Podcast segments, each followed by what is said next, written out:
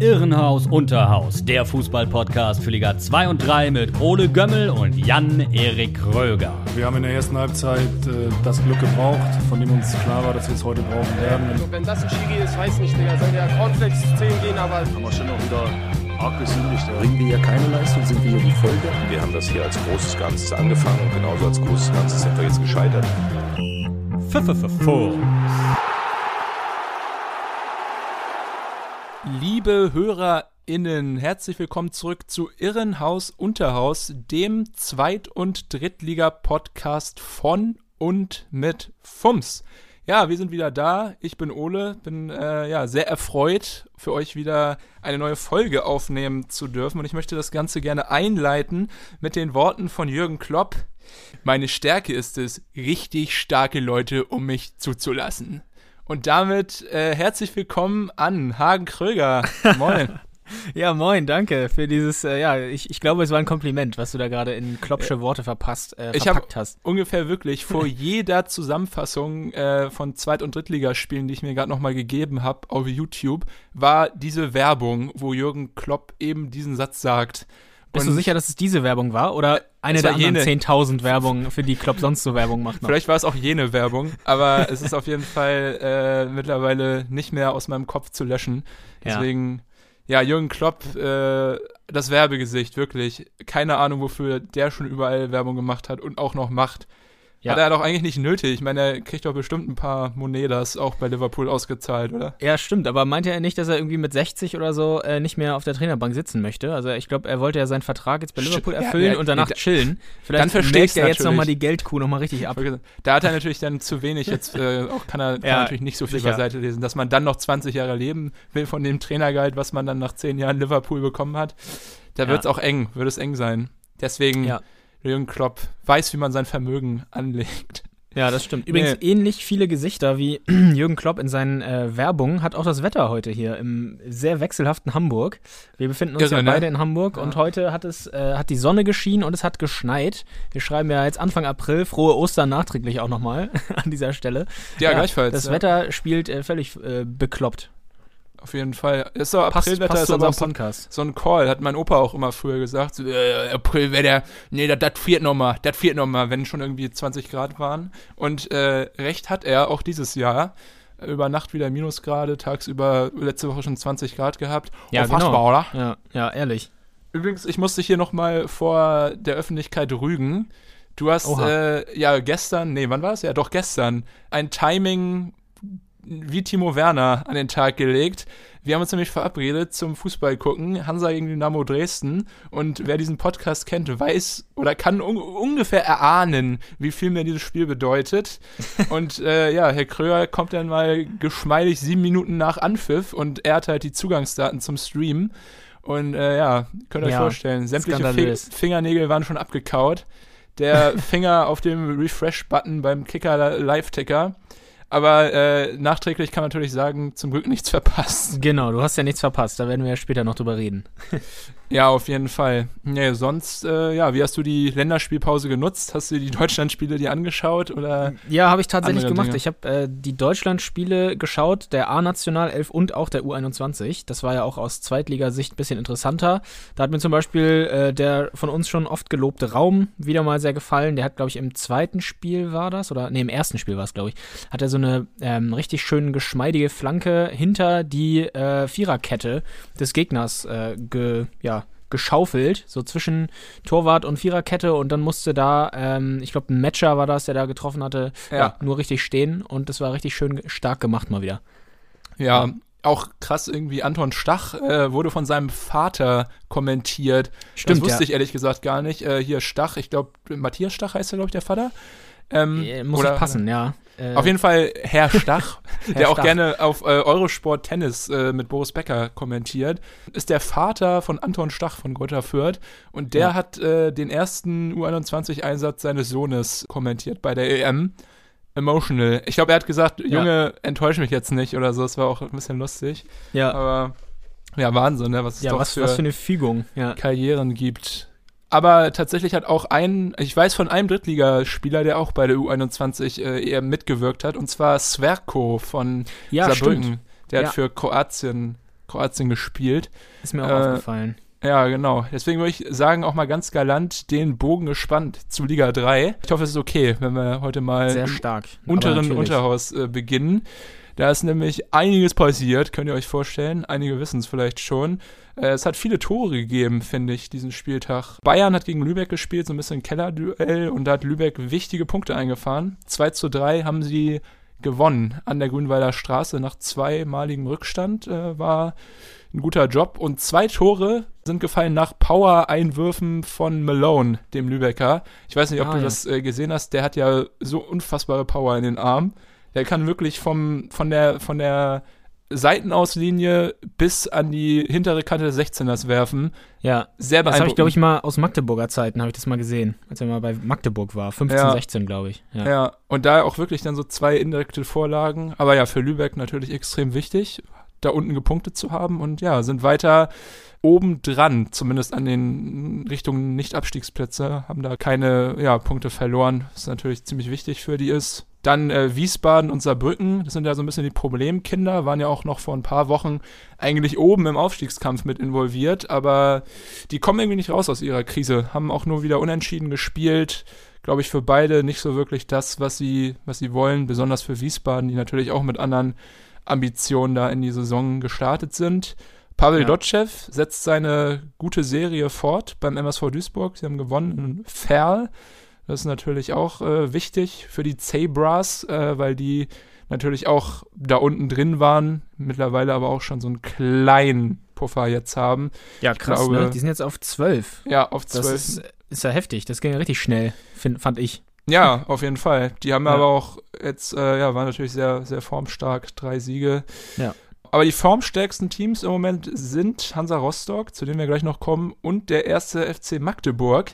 Äh, Magdeburg das erste Mal seit Januar jetzt nicht mehr auf einem Abstiegsplatz. Das ist stark, finde ich. Ja, Also Wirklich. da kann man äh, klatschen, besonders wenn man das Spiel betrachtet, das sie geführt haben, nämlich am Samstag gegen Ingolstadt. Für alle, die es vergessen haben über die letzten zwei Wochen, Ingolstadt äh, ja auch noch vorne mit im Aufstiegskampf drin, in diesem Dreierkampf zwischen Rostock, Dresden und den Schanzern, waren eigentlich punktgleich mit Hansa, hatten beide 57 Punkte und hatten das vermeintliche, ja, das vermeintlich einfache Los am Wochenende, nämlich den ersten FC Magdeburg. Da waren sie zu Gast. Und ja, ich muss sagen, Magdeburg hat das überragend gemacht. Zumindest die ersten 70 Minuten hat Ingolstadt überhaupt gar keinen Stich setzen können. Und dann Baris Artig und Kai Brünker, jeweils ein Tor, eine Vorlage, haben die Schanzer da richtig auseinandergenommen. Und Artig, ich habe ja schon hier mich häufiger positiv über ihn geäußert, aber Ja. mittlerweile sieben Spiele, sieben Torbeteiligungen. Ist wirklich ähm, Prime Mario Götze-Vibes bekomme ich bei dem. ja. ja, wirklich. Der hat Ja, ist wirklich stark. geiler Strippenzieher, einen geilen Schuss, hat auch noch einen Freistoß an Pfosten gelunzt. Also der macht richtig Spaß. Und immer noch äh, Respekt an den Magdeburger, der ihn da im Winter vereinslos verpflichtet hat. Weil der, glaube ich, am Ende, zusammen mit Christian Titz natürlich, einen sehr großen Anteil daran haben wird, dass Magdeburg äh, die Klasse hält, eventuell. Und Mhm. so wie es jetzt aussieht, äh, ja, sind sie auf dem Weg dahin. Also 34 Punkte hat Magdeburg. Uerdingen auf dem 17. Platz, 33 ist natürlich super eng, aber die Formkurve ist natürlich bestechend. Also vier Siege aus den letzten fünf Spielen, ein Unentschieden dazwischen, das ist schon echt stark. Und Ja. genau das äh, erinnert so ein bisschen an Braunschweig letzt, äh, vor zwei Jahren. Die waren natürlich noch ein bisschen abgeschlagener und das hat es bis zum letzten Spieltag gedauert, bis sie sich retten konnten. Aber Magdeburg ja auch die ganze Zeit für uns so ein bisschen unverständlich gewesen, warum die da unten rumlungern mit äh, ja. Ja. dem Kader und den Möglichkeiten. Aber haben sich stabilisiert und mich auf jeden Fall überzeugt in den letzten Spielen. Oder glaubst du, Ja. dass bei denen nochmal eng wird? Ja, ist schwierig zu sagen. Ist ja super eng. Also wir haben ja, ich glaube vor ein, zwei Folgen war das, wo wir äh, über die engen Tabellensituationen äh, ja, in den diesjährigen Ligen gesprochen haben. Das äh, verstärkt sich jetzt im Abstiegskampf der dritten Liga ja noch mal mehr. Äh, kommen wir auch später zu. Äh, zum Beispiel Kaiserslautern ja jetzt auch noch gewonnen. Ähm, aber ja, Magdeburg liefert, äh, wenn es drauf ankommt, jetzt im Saisonendspurt. Natürlich ein, eine richtig gute Sache. Und du hast gerade einmal Attic angesprochen. Brünker, der das zweite Tor gemacht hat, das fand ich auch richtig stark. Also es hat mich beeindruckt, wie er sich da durchgesetzt hat. Äh, richtig seinen Körper reingestellt, den Ball behauptet, äh, sich dann um die eigene Achse gedreht und dann den Ball reingemacht. Ja, die harmonieren auch eh stark? richtig gut. Ja, ja, die haben, das, die Ja. haben ja genau beide den jeweiligen Treffer des anderen vorbereitet, Artig Genau. und Brünker. Und glaube ich auch schon in den Spielen davor mal äh, jeweils dem anderen was aufgelegt. Also geiles Duo. Und ja, Brünker kommt auch ein bisschen mehr so in den Flow. Ist gefährlich und ja, das natürlich das Tor war auch stark mit seinem Entenpo. Zack, einmal rausgestreckt, keine Chance für den Innenverteidiger. Und dann zappelt das Ding natürlich im Netz. Ja, für Ingolstadt bitter. Die haben eigentlich erst, das meinte Stefan Kutschke, auch in einem Interview danach, ab der 75. Minute angefangen, richtig zu spielen. Ähm, da hat es dann einfach nicht mehr gereicht. Äh, Janija Elva hatte noch ein paar ganz gute Chancen. Und ja, Butler und Kajubi, die haben noch so ein bisschen Dampf dann gemacht, aber es hat einfach nicht mehr gereicht. Vor allem, weil Magdeburg dann auch recht kompakt stand. Und äh, ja, so eher ja, eine durchwachsene Leistung der Ingolstädter und Kutschke, den ich eben schon angesprochen hat, der ist dann auch noch sehr ungehalten aufgefallen, nämlich im Ja. Interview. Ich weiß nicht, ob du es gesehen hast. Ja, hab ich. Irgendjemand hat aus dem Off wohl was zu ihm gesagt und äh, Kutschke meinte dann nur, äh, wenn du ein Mann bist, dann äh, komm doch zu mir und sag's mir ins Gesicht oder so. Ja. Wäre nochmal interessant rauszubekommen, wer da und was, ja genau, wer und vor allem was da gesagt Genau. wurde in Richtung Kutschke. Ich dachte im ersten Moment, das könnte ja vielleicht ein Fan gewesen sein, bis mir einfiel, ach nee, wir haben ja Corona, es sind ja gar keine Fans da. Das wäre eigentlich so eine Ja. typische Situation gewesen, wo so ein pöbelnder Fan ihn angemuckt hätte. äh, stimmt. Er muss ja wohl dann irgendwie ein Mitspieler gewesen sein oder so, der Ja, unzufrieden ja. war vielleicht mit seiner Oder Leistung. Thomas, Thomas Oral. Ja. Ja, wer weiß. Mal sehen, ob wir es äh, nochmal erfahren werden. Aber ja, Ingolstadt dadurch äh, ja den dritten Platz natürlich gehalten. Ihr wisst ja, es gab eine klaffende Lücke da zwischen dem dritten und dem vierten. Aber 1860 München konnte das so ein bisschen ausnutzen, weil die haben natürlich ihre Hausaufgaben gemacht und 1 zu 3 in Uerdingen gewonnen. Auch wieder äh, sehr dominant. Äh, Wir wissen ja, 1860, wenn sie gut drauf sind, eines der spielstärksten Teams der Liga. Und ja, haben damit wieder so ein bisschen Anschluss äh, an die oberen Plätze bekommen können. Also wie gesagt, es sind jetzt sechs Punkte, die sie haben auf Ingolstadt. Das ist auch mal schnell wieder aufgeholt. Also zweimal Niederlage Ja. für Ingolstadt, zwei Siege für 1860. Das, das kann es alles haben, ne? Also Ja, wir haben sicher, jetzt ja. noch, wir haben jetzt, glaube ich, noch acht Spieltage ab. Ja. Äh, genau. 31. ist nächste, nächstes Wochenende. Da kann auch vieles passieren. Genauso auch unten in der Tabellenhälfte, wo ja auch der 1. FC Magdeburg sich befindet. Da gibt es nämlich noch ein weiteres furioses Spiel. Und zwar zwischen dem 1. FC Kaiserslautern und dem Hallischen FC. Und das war eigentlich für mich das äh, ja, spannendste Spiel des Spieltages, weil es ja wirklich Höhen und Tiefen, Wendungen noch und nöcher hatte. Kaiserslautern eigentlich, wie wir es schon oft gesagt haben, kam gut aus der, aus der Kabine in der ersten Halbzeit, haben das Spiel dominiert, haben sich wieder Chancen kreiert und äh, ja, eigentlich wieder das Spiel gelenkt. Sind dann auch in Führung gegangen durch äh, Marvin Pouillet. Schönes Tor. Ein bisschen, sogar ein bisschen wie das von Brünker, finde ich. Hat sich da auch Ja, äh, stimmt, ja. den Ball auch da im 16er zugespielt bekommen und sich dann da durchgesetzt. Schönes Tor. Ähm, Poirier, glaube ich auch, der hatte ja so ein bisschen Probleme mit Antwerpen, hat er ein bisschen, äh, glaube ich, die letzten Spiele auch mal auf der Bank sein Dasein fristen müssen. Jetzt Genau, ich, ich glaube, der war sogar gar nicht im Kader in den letzten ah ja, beiden sehr, Spielen so vorher. degradiert ja. irgendwie, ne? auch wegen Formschwäche oder Genau, es war so ein Denkzettel. Ja, hat wohl gewirkt. Also gutes Ja. Spiel von ihm und ja, Kaiserslautern danach auch nicht nachgelassen, sondern weiter Druck gemacht. Aber dann der vermeintliche Break im Spiel, Kenny Prince Redondo in der 61. Minute, rote Karte. Und da habe ich schon gedacht, oh Gott, oh Gott, das geht jetzt noch nach hinten los, weil es auch so eine unnötige rote Karte war wegen Meckerns, glaube ich. Die Situation war schon lange vorbei und an der Mittellinie regt er sich da nochmal beim Schiedsrichter auf und der kann Ja. dann auch nicht anders natürlich und dann äh, zückt er gelb-rot und dann äh, zwei Minuten nach dieser gelb-roten Karte der Ausgleich für Halle durch Terence Boyd und da habe ich schon gedacht, oh Gott, oh Gott, nicht schon wieder das Schicksal, das wir ja kennen von den Roten Teufeln. Genau, Gute ja. Leistung ohne Punkte. Aber dem war nicht so. Kaiserslautern hat weiter Druck gemacht, obwohl sie nur noch zu zehnt waren und dann in der 81. Minute in Form von Kevin Kraus auch verdient wieder das 2 zu 1 geschossen. Und ja, dann kam so ein kleiner Ruck durch die Mannschaft, haben natürlich sich hauptsächlich aufs Verteidigen konzentriert, aber in der 90. Minute dann nochmal die Chance gehabt bei dem Konter, schön eingeleitet von Felix Götze, der Leihgabe von Augsburg ja, und dann Philipp Herch, äh, doch, Hercher, ne? War das, glaube ich? Ja, Der ja. Nutznießer gewesen und auf 3 zu 1 gestellt.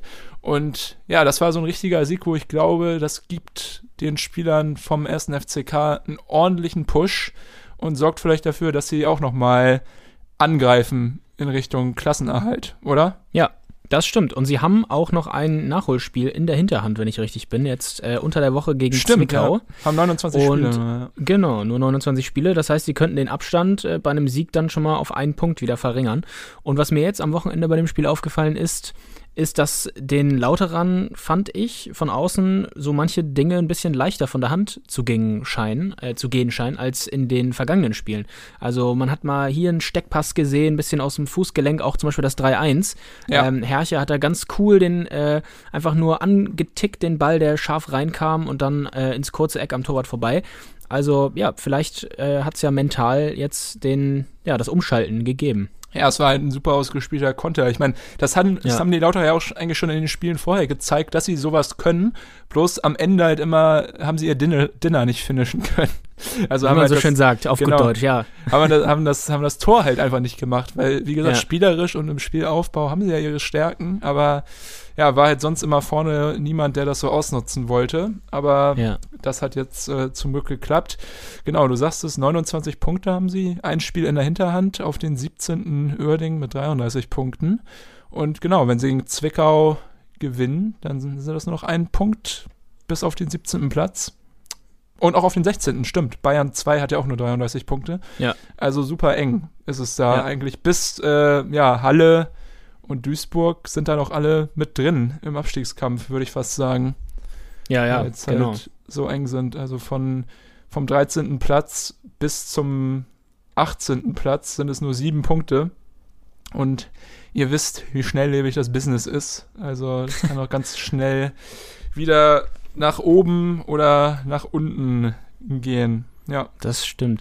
Du hast gerade Bayern 2 angesprochen, die ja auch noch mittendrin stecken im Schlamassel. Die haben gerade das, äh, den Trainerposten so ein bisschen durchrotiert. Äh, Martin Demichelis, die alte Bayern-Legende, ist jetzt auf dem Trainerstuhl zusammen mit, äh, wie heißt er? Danny Schwarz heißt er, genau. okay. Mit Danny Schwarz zusammen sind sie jetzt, äh, das bildet er jetzt das äh, Trainerduo. Das Ich war glaube, auch ab, schon ab, ab, ab geplant. nächster Woche, glaube ich, weil jetzt war Seitz noch am Start am, am Wochenende gegen Lübeck. Ja. Aber genau, der, Okay. geht, der geht wieder zurück in die, ich glaube, Nachwuchsentwicklung bei den Bayern. Genau, der ist sportlicher Leiter des Nachwuchses und hatte jetzt interimsmäßig äh, bisher beide Ämter inne, also Leiter des Nachwuchses und Genau. äh, Trainer der zweiten Mannschaft und er kehrt jetzt wieder auf seine ursprüngliche Position zurück. Aber Martin Demichelis 2014 noch gegen Deutschland im WM-Finale gespielt. ja. Krass, dass er jetzt auch schon wieder Trainer ist. du als alter Bayern-Fan natürlich auch wahrscheinlich froh, ihn mal wiederzusehen. Ja, natürlich. Ja, Martin de Michelis. Ähnlich erfolgreich wie Martin de Michelis in seiner Karriere war, sind der FC Hansa Rostock und Dynamo Dresden in dieser Saison. Ähm, es war das Topspiel, das lang ersehnte, das gestern stattfand. Und ja, ich würde mal sagen, wir haben es zusammen geguckt. Wir waren kurz Ja. vor, vorm Einpennen, glaube ich. Das, Das stimmt. war- ja. Hätte ich mich nicht mit dir unterhalten parallel, dann wäre es wahrscheinlich so weit gekommen. Ja, es war leider, es ist ja so häufig bei Topspielen so, dass sie dann doch eher, ja, die beiden Teams abwarten spielen und nicht Fehler machen wollen und dadurch sich einfach vieles im Mittelfeld abspielt und wenig von den Toren. So war es zumindest in der ersten Halbzeit auch bei Dynamo gegen Hansa. Dresden war so ein bisschen spielbestimmender, hatte einmal direkt am Anfang eine recht gute Chance, die Kolke entschärfen konnte. Aber ja, dann kam nicht wirklich viel mehr von den Sachsen. In der zweiten Halbzeit hatte Hansa ein paar ganz gute Chancen, waren sogar überlegen, würde ich mal behaupten, über Strecken des Spiels. Jan Löhmannsröben hatte, glaube ich, die beste Chance. Mit der Hacke hätte er da fast getroffen. Und einmal noch ein abgefälschter Schuss von Bentley Baxter Barn, wo aber Kevin Broll richtig gut reagiert hat. Also doch nochmal äh, Props da an den Schlussmann der Dresdner. Aber am Ende würde ich sagen, ein gerechtes Unter äh, Unentschieden, eine gerechte Punkteteilung, oder? Ja. Du hast es auf den Punkt gebracht. Gerecht und ähm, ja, ich glaube, ich weiß nicht, ob sich beide Mannschaften so glücklich schätzen. Immerhin, Rostock konnte ja dann den Abstand zu Ingolstadt äh, auf einen Punkt erhöhen. Also Hansa Ähm, war ja. zufrieden damit mit dem Punkt. Also das hat man in Okay. den Interviews danach äh, und in den Social Posts vom Verein auf Ja. jeden Fall gemerkt. Ja, ist ja, Punkt beim, beim Tabellenführer, klar, Ja, da muss man eigentlich zufrieden sein. Hertel ist auch immer geil, darauf die Null zu halten. Das hat geklappt und ja, genau. Wie gesagt, ich bin auch zufrieden. Es war halt kein Leckerbissen zum Anschauen, mal schön, natürlich, wie so oft in der dritten Liga. Aber sonst äh, geht das schon in Ordnung und Hansa hat sich nicht versteckt, haben versucht, haben ja in der zweiten Halbzeit sogar besser gespielt. Deswegen Ja. bin ich doch optimistisch. Aber nächste, nächste Woche, da kommt nämlich, glaube ich, der richtige Belastungstest für Hansa. Da spielen sie nämlich gegen Magdeburg. Und äh, Hansa und Magdeburg sind ja die Teams aktuell, die die beste Form haben. Also die Ah. meisten Punkte aus den letzten fünf Spielen jeweils. Und also das nächste Topspiel. ja, also klar, von der man's so Tabellenkonstellation nicht Ja. unbedingt, aber von der aktuellen Form würde ich das auf jeden Fall sagen. Und ja, das wird, glaube ich, dann doch äh, wegweisend für Hansa auch, weil wenn man gegen Magdeburg punkten kann, beziehungsweise gewinnen kann, dann kann man auch den Rest, der Rest, den Rest der Liga schlagen. Aber ja, da haben nämlich Dresden und Ingolstadt beide ein einfaches Programm. Nächste Woche spielt Ingolstadt nämlich gegen Bayern 2 und Dynamo gegen Unterhaching, wo ja mittlerweile Oh ja. auch ja. leider Hopfen und Malz eigentlich fast verloren ist. 24 Ja. Punkte, letzter Platz. Schade eigentlich. Unterhaching auch so ein Team, was in meiner, in meinen Gedanken eigentlich immer in der dritten Liga war und so ein bisschen zum Stamminventar gehört. Ja, Ja. geht wohl wieder runter. Bin Ja, gespannt. Ähm, ich glaube, die spielen, spielen die heute? Ich glaube, die spielen heute noch. Mal sehen, ja, spielen heute. genau, was Viktoria Köln. äh, genau gegen Viktoria Köln, die ja auch eigentlich sehr formstark gerade sind, Viktoria Köln. Also wird schwierig. Ja, Viktoria Köln, ich sehe das hier gerade. Vier Siege aus den letzten vier Spielen. Dirty. Gut. Ol- Olaf, Dirty, Jan dirty. Olaf Jansen macht einen guten, einen guten Job. Ja. Naja, wir sind gespannt. Ja. Übrigens nochmal kurzer Exkurs. Wir sind ja gerade äh, mitten im Abstiegskampf thematisch und ähm, wenn Haching absteigt, ähm, ist ja so langsam auch die Frage, wer denn hochkommt aus den Regionalligen. Und da ist die Lage ja auch teils sehr unübersichtlich, weil es halt Okay. ähm, den ja, Regionalverbänden obliegt, ähm, ja, die Saison fortzusetzen oder halt auch nicht. Das ist Ah, eben ja. unterschiedlich. Im Westen zum Beispiel, da finden momentan noch Ligaspiele statt. Da ist im Augenblick Borussia Dortmund 2 auf Platz 1 mit doch recht komfortablem Vorsprung jetzt vor Rot-Weiß Essen. Und ähm, der Westmeister, der würde direkt aufsteigen, beziehungsweise der steigt direkt auf. Das heißt, Geil, ähm, noch eine zweite Mannschaft. uns genau auf noch eine zweite Mannschaft gefasst machen. Ja, dann Bayern gegen Dortmund, El, El Clasico, dann auch in der Drittliga-Edition. Darauf, darauf hat die Welt gewartet. Hast Ja. du da gerade die Tabellen offen? Wo, wo steht Jeddelo 2? Das interessiert Nee, mich. habe ich, hab ich gerade nicht offen, aber kann ich So. ja mal nachschauen, Ich weiß wenn du nämlich, hier unsere, unsere Zuhörer unterhältst. ja, ja, Aber ähm, weißt du, warum ich das wissen in der? Regionalliga Nord ist es äh, aber auch ähm, schon seit längerem auf Eis, der Spielbetrieb. Ja, da wäre ich jetzt gleich dazu gekommen, von daher, Da haben wir sogar aber hier vielleicht um äh, deine Frage zu beantworten. perspektivischen Auf- Aufsteiger aus Hamburg hier. Teutonia Ottensen hat sich gemeldet, eventuell für die dritte Liga. Das wäre absoluter ja. Wahnsinn. Ja, Jeddelo? Ja, Jeddelo auf Platz 6 der Gruppe Süd. Das ist ja Ah, ja, nochmal okay. in Gruppe Nord und Gruppe Süd unterteilt, Ja. äh, in jeweils elf Mannschaften. Ja, und sie stehen im Mittelfeld. Kannst du dir Also denken, warum ich das wissen will? Nee, Äh, ich weiß nicht, ob, ich nicht. ob du, ob du, ob du das verfolgst, aber auf NDR gibt es immer mal wieder so Dokus über die Otto-Zwillinge, äh, Yari und Okay. Nick. Die, ich weiß nicht, ob es Ah, jemand ja, von ja. euch die kennt, die waren ja mal sehr große Talente beim äh, VfL Wolfsburg in der Jugend, haben sämtliche U-Mannschaften durchlaufen, sind dann vor ein paar Jahren, ich glaube 2018, beide zu Braunschweig gewechselt und Jari Otto, der Stürmer spielt, hat ja sogar ein paar Einsätze, ich glaube, hat diese Saison auch schon ein Tor gemacht und Nick Otto, der in der Abwehr spielt, konnte sich nicht so ganz durchsetzen und ist jetzt bei Jeddelo. Und äh, ja, jetzt kam gerade vor ein paar Tagen bei NDR Doku, meinem Lieblings-YouTube-Channel, by the way, empfehle ich sehr, äh, kam eine neue Doku über die Ottos, wie sich jetzt auch äh, Corona erleben und wie sie sich halt fit halten. Und da ist halt besonders das äh, Schicksal von Nick Otto äh, spannend, der halt bei Jeddelo trainiert, beziehungsweise nicht trainiert wegen Corona und sich halt irgendwie mit seinem Vater und einem Kumpel auf dem Sportplatz äh, zu Hause äh, in Niedersachsen fit hält. und Jari, der halt da bei Braunschweig kickt, aber ja auch irgendwie keine Stammkraft ist und auch so seine Problemchen hat. Also es ist ein sehr geiler Doku-Zyklus, den er da produziert und hoffentlich auch noch weiter äh, produziert. Empfehle ich. Irrenhaus Unterhaus approved, diese Doku. Ja, sehr gut. Werde ich mir dann auch nochmal reinziehen. Ja.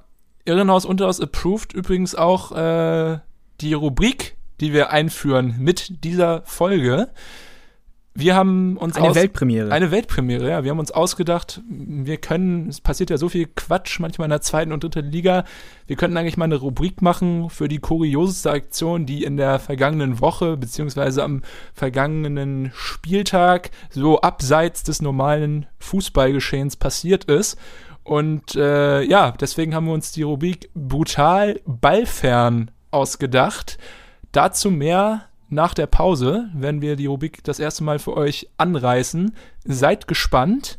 Wir hören uns gleich wieder und ja, freut euch auf brutal Ballfern, würde ich sagen. Bis gleich. Digga, wir waren katastrophal. Also ich finde, die reden alle so, ja, dass wir gute Spieler. Bruder, ich bin ehrlich. Katastrophe gespielt. Wir haben so viele Fehlpässe gemacht, Digga. Wir haben Ball gewonnen, sofort verloren wieder. Stuttgart hat halt das ganze Spiel gemacht.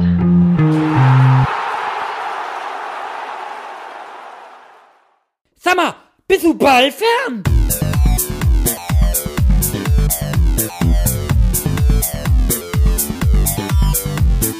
Mensch, Mensch, Mensch. ja, unfassbares Intro für diese neue Rubrik. Ja. An, an, dieser Stelle vielen Dank an den Fums Head of Audio, Jan Budde, der dieses Wunderwerk der ja, Audio-Unterhaltung ja. gezaubert hat. Äh, Brutal Ballfern, unsere neue Rubrik. Und damit, äh, ja, weiter an dich, Hagen. Du bist heute der Presenter dieser großartigen Rubrik. Was hast du uns Ballfernes mitgebracht? Ja, brutal ballfern. Was bietet sich da an? Äh, und wir hatten ja in den letzten Monaten eigentlich immer mal wieder einen Verein, der immer zuverlässig für Schlagzeilen sorgt, und das war der KfC Uerdingen. Und so auch in dieser Woche, beziehungsweise jetzt in der ja, drittligafreien Zeit, denn äh, der Verein hat jetzt mitgeteilt, dass drei Spieler gekündigt werden zum Ende der Saison. Das hat damit äh, zu tun, dass der Verein ja jetzt in der Insolvenz steckt. Insolvenzverwalter Dr. Klaus-Peter Kruth hat da die Fäden in der Hand und hat auch bereits schon vor einigen Wochen mitgeteilt, dass der Kader in Zukunft ein anderes Gesicht haben wird. Und ja, nun wird das Vorhaben dann also in die Tat umgesetzt. Drei Spielern wird, wird also zum Saisonende gekündigt. Drei weitere sollen von Da sage ich Mensch, Mensch, Mensch, Mensch, Mensch. ja. Ja, das ist natürlich brutal äh, für die Spieler. Äh, brutal ballfern. Ja. Drei weitere äh, sollen von ihrem Sonderkündigungsrecht äh, selbst Gebrauch gemacht haben. Äh, das haben der Kicker und die Rheinische Post unter anderem berichtet. Und ja, ein Sprecher vom Insolvenzverwalter sagte dazu, das Gehaltsgefüge soll auf den Etat der kommenden Saison angepasst werden. Ich habe gerade verstanden von, von Insolvenzwalter. Das ist sowas ja. wie, wie Karate Tommy.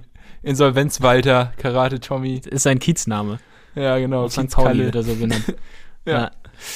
Ja, dazu äh, muss man aber eigentlich sagen, dass die meisten Verträge ohnehin zum Saisonende auslaufen, unter anderem auch die von Trainer Krämer und von Co-Trainer Reisinger. Nur neun Verträge gehen über den Sommer hinaus. Also wenn jetzt drei Leute äh, weg vom Fenster sind und drei weitere selbst äh, gekündigt haben, dann kann man ja zusammenzählen, dass da nicht mehr so viel übrig bleibt.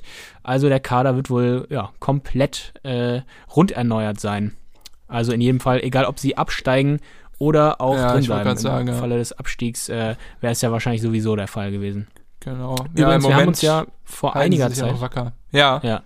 Wir haben uns ja vor einiger Zeit mal gewundert, was da jetzt eigentlich los ist äh, mit äh, Ponomarev, der da ja als Investor aussteigen wollte und was da so der Stand der Dinge ist.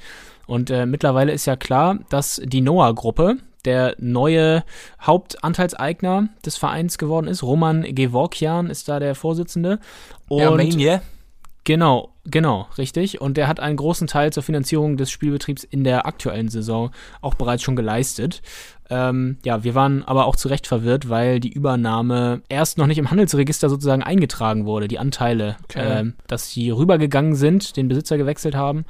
Und deshalb ähm, tappte da die Öffentlichkeit etwas im Ungewissen eine Zeit lang. Ja, dann ja. hoffen wir mal, dass die Noah-Gruppe da noch eine finanzielle Arche zusammen zimmern kann, damit der Ja. KfC, wenn sie es dann sportlich packen, auch in der dritten Liga weiterhin aktiv bleiben kann. Ja. Das wäre den Fans zu gönnen. Das so viel zur Wassert, oder der Ja. neuen Rubrik Brutal Ballfern.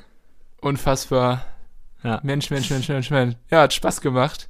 Ähm, gehen wir doch dann mal ein Stockwerk höher. In Liga 2. Dein Wohnzimmer. Was ist da abgegangen am Wochenende? Ja, wie immer äh, einiges natürlich. Ähm, ich fange gleich mal damit an, was am ja, Samstag passierte und was mir auch teils äh, die Laune verhagelte. Denn Karfreitag war, am Freitag keine Spiele und dafür dann gleich drei am vergangenen Samstag. Unter anderem auch das Topspiel, das sogenannte VfL Bochum gegen Holstein Kiel.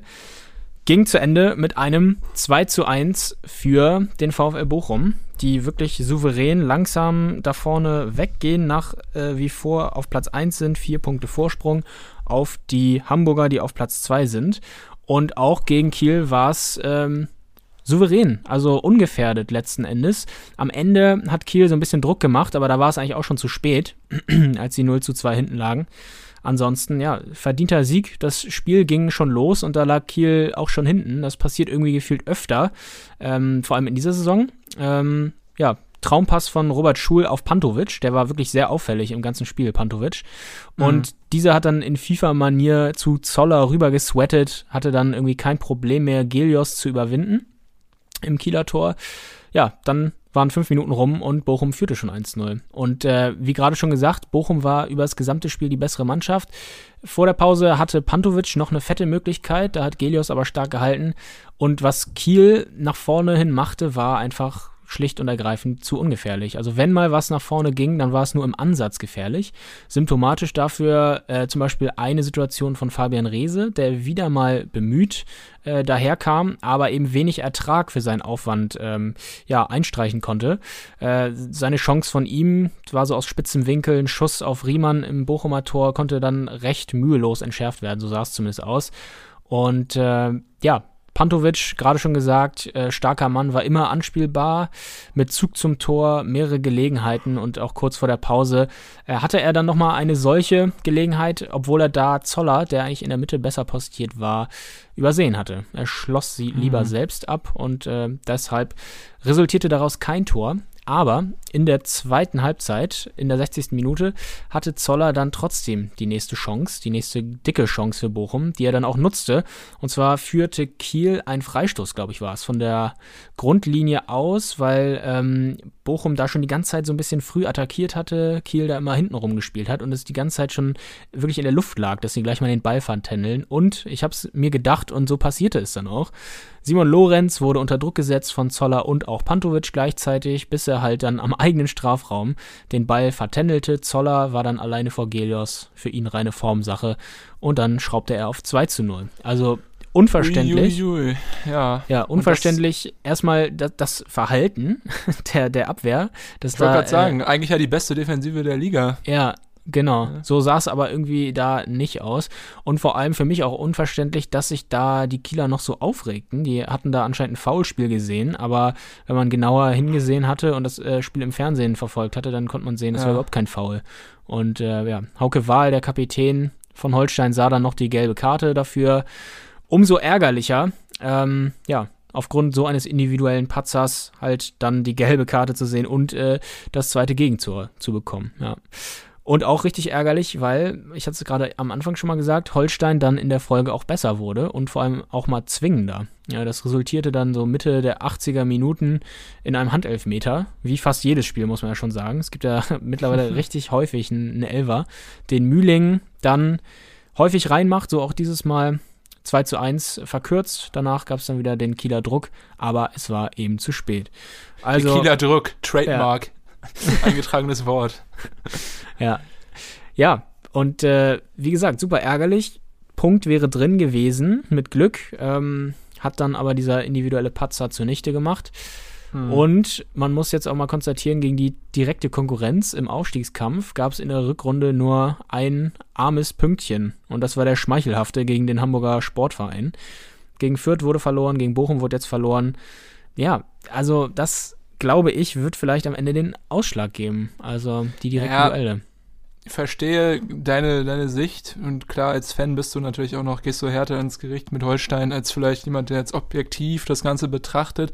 Aber man muss sagen, Holstein hat auch noch diese zwei Spiele in der Hinterhand, die sie jetzt äh, nachholen müssen. Das stimmt. Und wie gesagt, wenn man da sechs Punkte holt, dann ist man auf zwei, auf dem, Pla auf dem zweiten Platz, glaube ich, mit zwei Punkten hinter Bochum. ja. Also es ist noch alles, alles möglich. Aber Klar. natürlich Na ist diese Doppelbelastung, die jetzt zwei Wochen hintereinander ähm, ja, für die Kieler ansteht, auch brutal. Und ich glaube, Ja. sie spielen morgen, spielen sie sogar Ja, schon wieder. Am Dienstag, gegen, genau.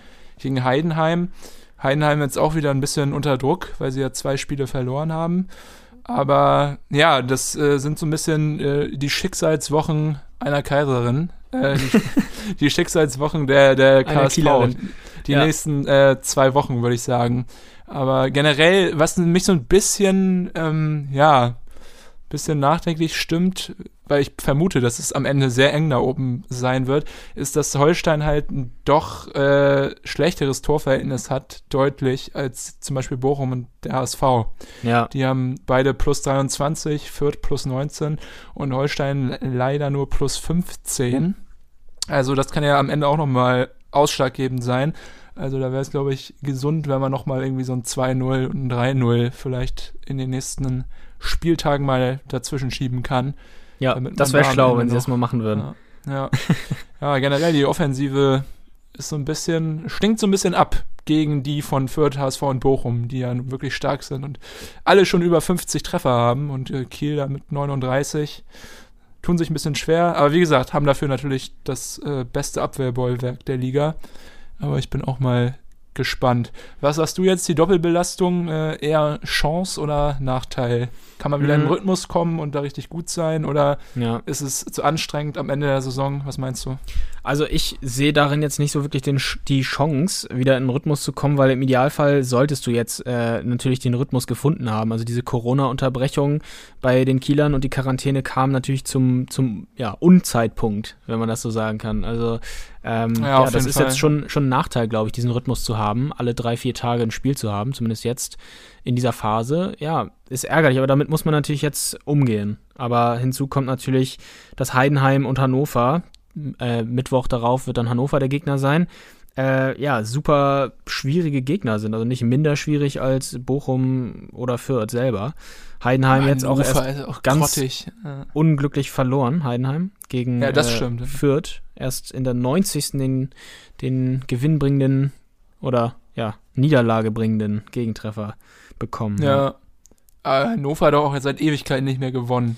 Seit sechs Ja. Spielen oder so, glaube ich. Also, Ja, das ist aber eigentlich eine, eine gute Brücke, die du mir hier gerade baust. Ähm, Hannover hat ja nämlich gegen den HSV jetzt am Wochenende gespielt. Das war am Ostersonntag.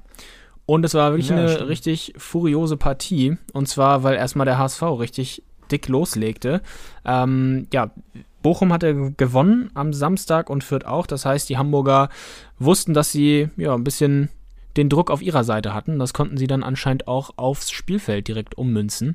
Obwohl Top-Torjäger Simon Terodde ja auch nach Corona-Quarantäne erstmal auf der Bank Platz nehmen musste. Er war zwar wieder im Kader, aber startete nicht von Anfang an. Für ihn begann nämlich Bobby Wood, der ja auch eine Hannover Vergangenheit hatte. Ja.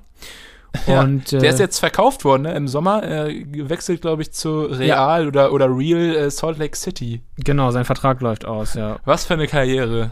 Ja, ganz stark. Vor allem die letzten Der- Der Jahre. Wahnsinn. Ja, ja, Ja. auch super Performance gegen Hannover. Ja, stimmt. Wurde dann ja auch äh, Anfang der zweiten Hälfte ausgewechselt, dann kam nämlich Simon Terodde rein.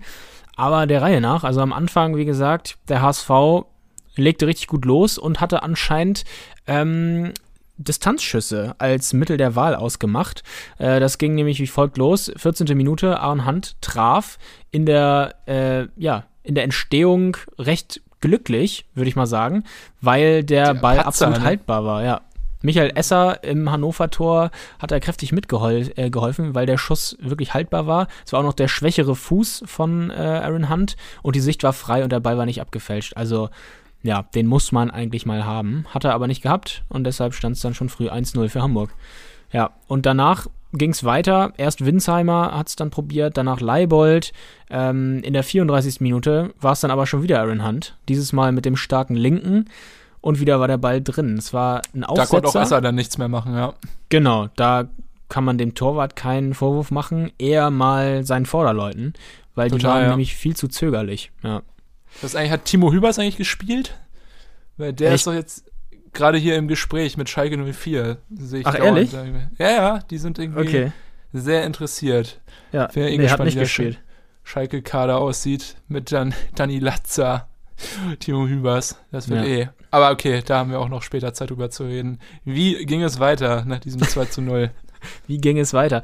Ja, äh, erstmal vor der Pause war der HSV sogar noch ein bisschen im Glück, keinen Elfmeter äh, gegen sich zu bekommen, weil Jamra Duxch da etwas umgerannt hatte, aber das war dem Schiedsrichter dann etwas zu wenig für einen Elfmeter. Ja, fünf Minuten waren dann gespielt in Halbzeit 2 und es ging los wie in der ersten Halbzeit. Hand bewegte sich ungestört in Richtung 96 16er, zieht ab und wieder ist der Ball drin. Und wieder ist die Abwehr nicht in der Lage, ihn mal zu stoppen. Also alle viel zu weit weg. Und äh, dann darf man sich nicht wundern, wenn so ein Ball wieder drin war. Aber trotzdem verblüffend, dass eigentlich dreimal auf die gleiche Weise äh, Aaron Hunt seinen ersten Dreierpack seit 2007, glaube ich, äh, schnüren konnte. Ja, Damals dann noch Das für heißt schon Werder in der. Bundesliga, oder was? ja, genau. Krass, ja. Ja. 2007, ey. Ja, Da haben so Leute wie Ronaldo und Del Piero noch gespielt. Das stimmt. Übrigens, einmal kurz hier off-topic. Ich habe Ja. äh, am Sonntag meine Oma besucht und äh, die hat einen Nachbarn, der ist auch schon etwas älter und ich glaube auch so kurz vor 80. Und der hat tatsächlich äh, einen Sohn, der ist jetzt so neun oder zehn und der heißt mit Vornamen Christian Ronaldo. Was? Der ist Ronaldo mit Vornamen? Christian Ronaldo, das ist ja unfassbar. Ja, ja, das hört man dann manchmal durch den Garten brüllen, dieses Wort. Äh, amüsiert Mann, ey. mich jedes Mal wieder. Oh, das ist ja wirklich. Ja, Oh Mann, ja. Naja. Krass, ja, vielleicht gibt es sowas ja öfter. So, in, dass man in ein paar Jahren, wenn die große Zeit von Messi und Ronaldo vorbei ist, dass die Ja. Kinder, wenn sie dann ein bisschen. ja so, größer so sind, mit heißen. Vor- und Nachname, so wenn jemand halt einfach so Cristiano Meyer heißen würde. Es wäre auch cringe natürlich, aber nicht so schlimm wie im Vornamen auch noch Ronaldo drin zu haben. Ja. Aber okay, vielleicht äh, hilft es ihm bei einer zukünftigen Karriere, beziehungsweise motiviert. Aber okay, das ist war- wie, wie Colorado Stefan in der neuesten Spiegel-TV-Doku. Auch sehr empfehlenswert. Ja, sehr empfehlenswert. Wie feine Ja. Rosinenschnitten. So, jetzt haben wir hier aber schon wieder, äh, sind wir hier vom Thema abgekommen. Ich ja, es steht erzählen, immer noch 3 zu 0 für den HSV, also für den blau-weiß-schwarzen HSV. Genau, für diesen HSV steht es 3-0. Ja, und es blieb dann aber nicht so bis zum Ende des Spiels, wie man vielleicht denken könnte, ein ungefährdeter Sieg, weil nämlich Genki Haraguchi sich dachte, in der 56. Minute, das, was der HSV kann, das probiere ich auch einfach mal. Ich ziehe einfach mal ab und er hat den Ball wirklich perfekt getroffen. Traumflugkurve ja. und Traumtor und äh, darum der Anschlusstreffer 1 zu 3. Und man könnte jetzt ja auch denken, der HSV, dass der danach wieder, dass da die Mindgames wieder durchbrechen und äh, ja, sie völlig eingebrochen wären, auch in der Leistung. Aber es gab danach sogar noch zwei ganz gute Chancen, durch natürlich Bobby Wood zum 4 zu 1, die nicht genutzt wurden.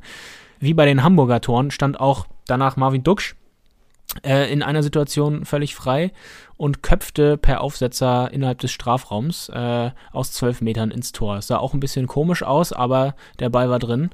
Ja, und das war es immer noch nicht, weil Genki Haraguchi nochmal getroffen hat und zwar im Sitzen mit links hat er den Ball äh, ins Tor ge gebracht und hinter der Linie stand dann Moritz Heyer erst da und äh, ja, hätte, wäre äh, sozusagen parat gewesen zum Klären, war nur leider schon hinter der Linie. Ja. Aber er hat ihn auch irgendwie nach oben reingeköpft nochmal ins Tor, ne? Also selbst Ja. das.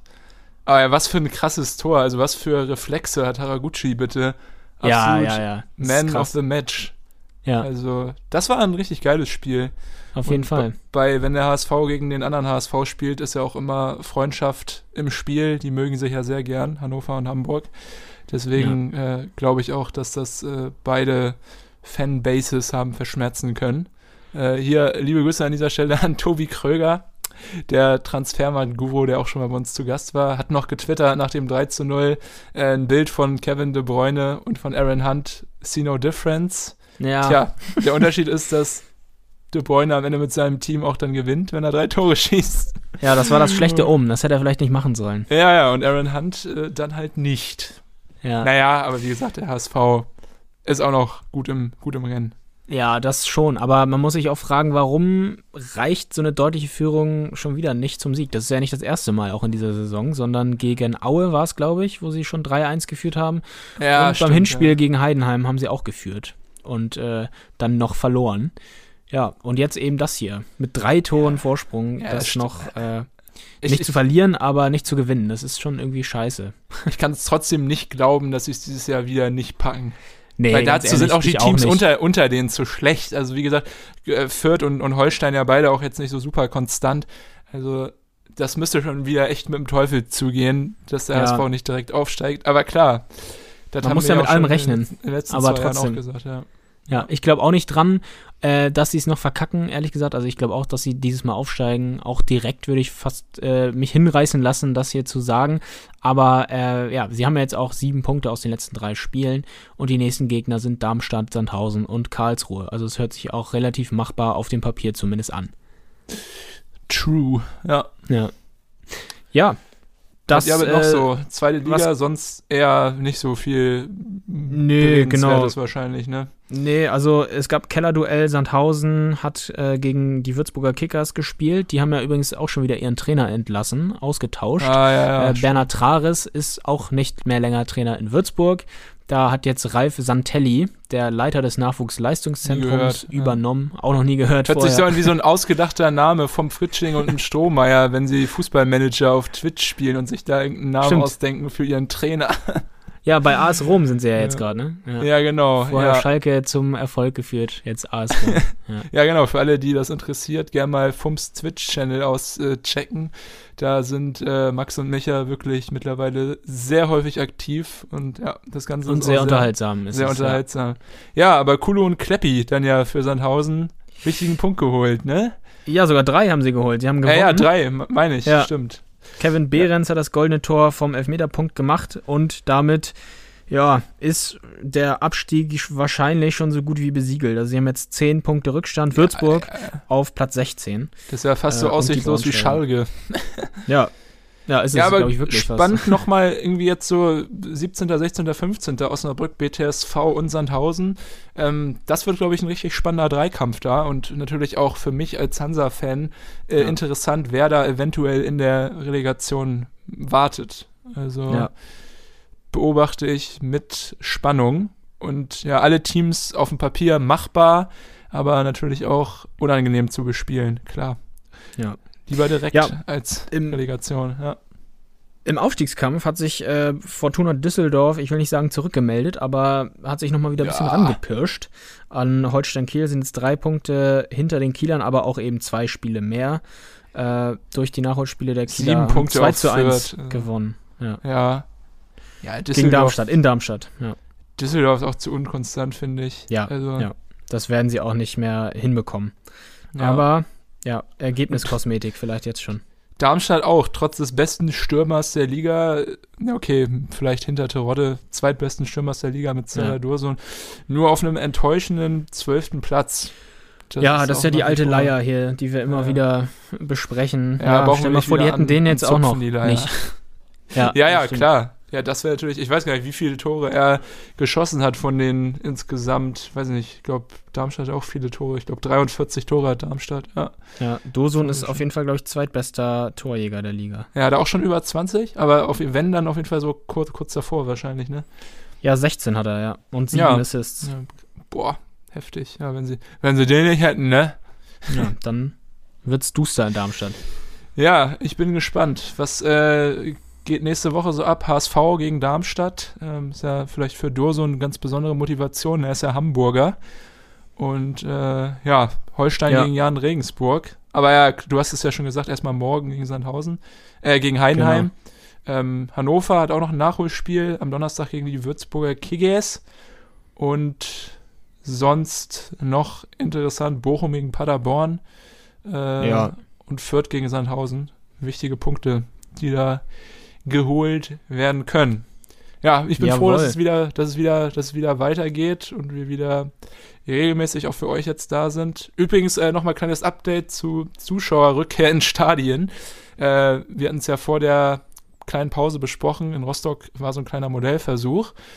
Das sollte ja eigentlich gesteigert werden, langsam äh, immer weiter bei den nächsten Heimspielen.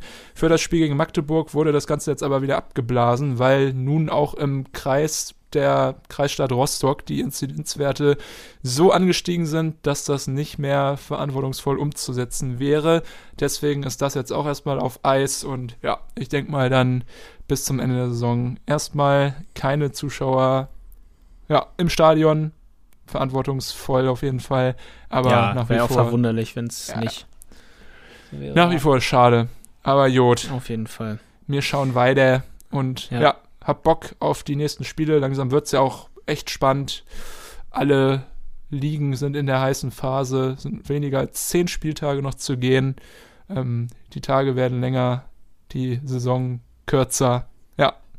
Die spannende Phase ist erreicht. Bitte, hier, diese Genau. Weisheiten präsentiert. Genau, und mit diesen Weisheiten sollten wir, glaube ich, mal absetzen hier. Ja, es ist Zeit für uns. Es ist Zeit. Okay, ja, vielen Dank, dass ihr dabei wart, liebe HörerInnen. So, es ist richtig. So. Und ja, gerne letzten Worte von dir, Jan-Erik. Ja, mal wieder die ehrenvolle Aufgabe. Äh, ja, macht's gut. Ähm, falls ihr es noch nicht getan habt bei eurem Streaming-Anbieter des Vertrauens, drückt doch mal auf Abonnieren oder Folgen. Dann seid ihr auch immer auf dem neuesten Stand, was neue Folgen unsererseits betrifft. Und ansonsten bleibt uns beiden nichts anderes übrig, als euch eine schöne Woche zu wünschen. Bleibt gesund, macht's gut. Ciao. Ciao.